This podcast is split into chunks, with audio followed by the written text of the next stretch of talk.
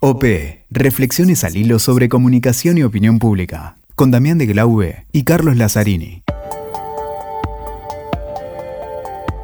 Hola, ¿qué tal? Una vez más acá en el episodio 3 junto a Damián de Glau. Mi nombre es Carlos Lazzarini. Temporada 2 de OP Podcast, Comunicación Política, Opinión Pública. Y hoy nos vamos, Cali, hacia Colombia con un magíster en comunicación, con un diplomado de la Complutense que toma un tema que a vos, que has estudiado muchísimo la cuestión de ciudades, te es conocido. Sí, esto de hablar de las marcas, de las marcas personales, de las marcas de las ciudades, de las marcas de los partidos políticos, ¿no? Un poco, bueno, y que, que a partir de la marca algunos después empiezan a hablar de mitos o empiezan a hablar de relatos.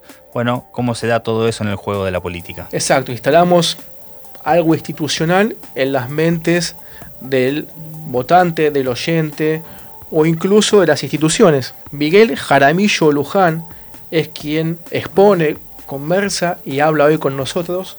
Así que bueno, ¿qué te parece Cali si escuchamos un poquito lo que nos dice? Ahí vamos. La marca como tal es en sí mismo un activo que adquiere un poder propio que supera a la persona humana o a la persona corporativa.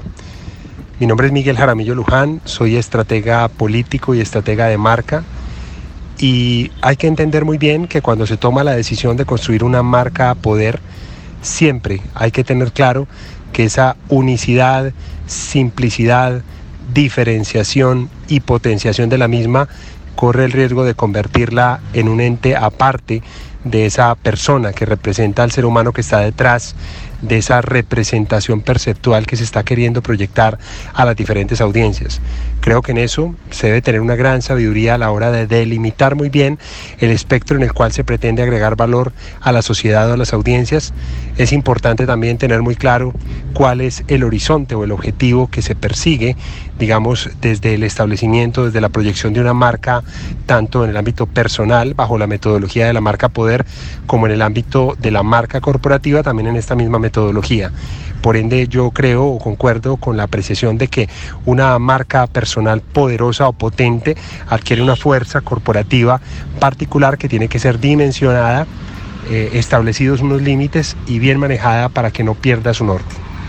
¿El político puede ser su propia marca o es preferible otra opción? Interesante pregunta.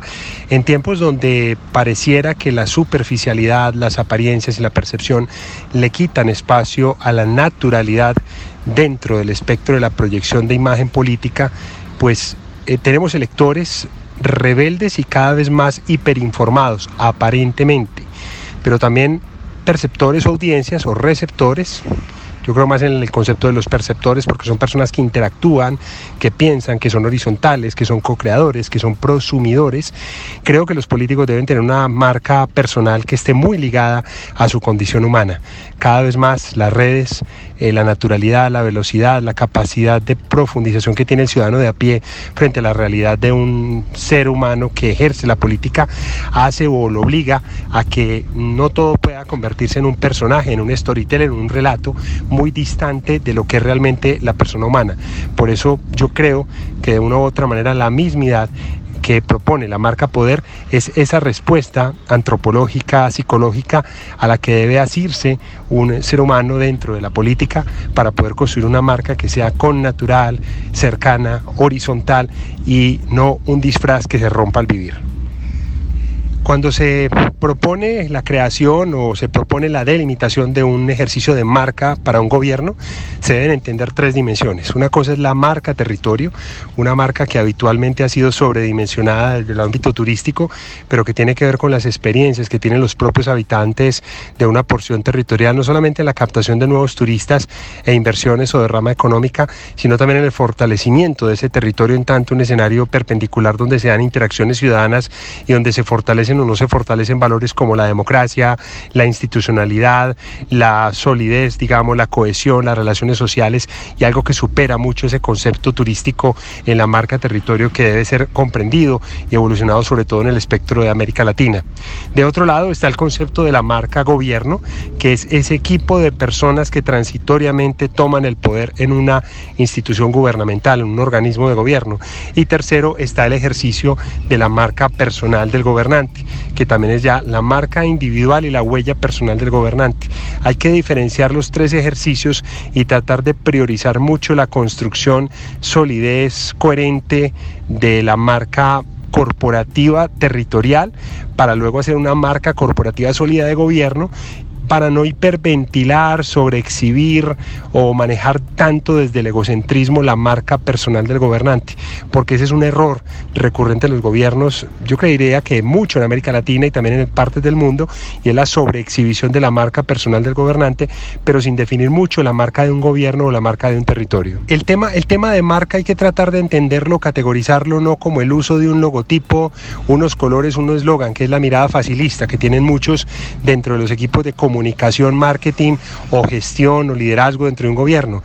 La marca es la experiencia sensitiva que se lleva como a los sentidos de una manera concreta para generar o suscitar un estado de confort o acercamiento emocional del usuario para tomar una decisión concreta, no solamente para emocionarse, no solamente para ser percibido, no solamente para que haya una apreciación estética, sino también para que haya una determinación, una conversión efectiva en relación con lo que se quiere de ese gobierno, ese estado, ese territorio.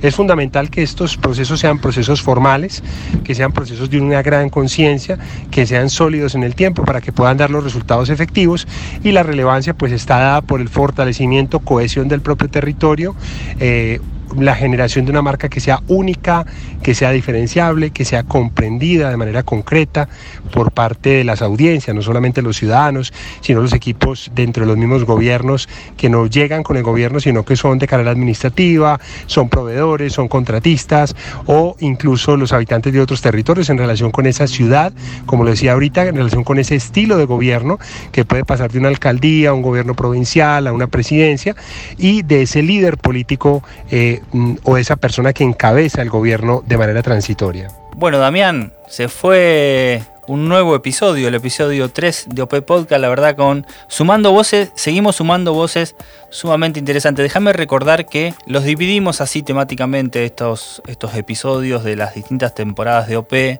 después se pueden encontrar en las distintas plataformas, redes sociales y demás, porque nos, nos gusta también que queden como temporadas de capacitación, ¿no? que se puedan justamente lo que el podcast permite, escuchar dónde, cuándo y, de la forma en que se quiera y que, sirva para retroceder, avanzar y aquellos que están aprendiendo o colegas que quieran compartir estos contenidos puedan hacerlo.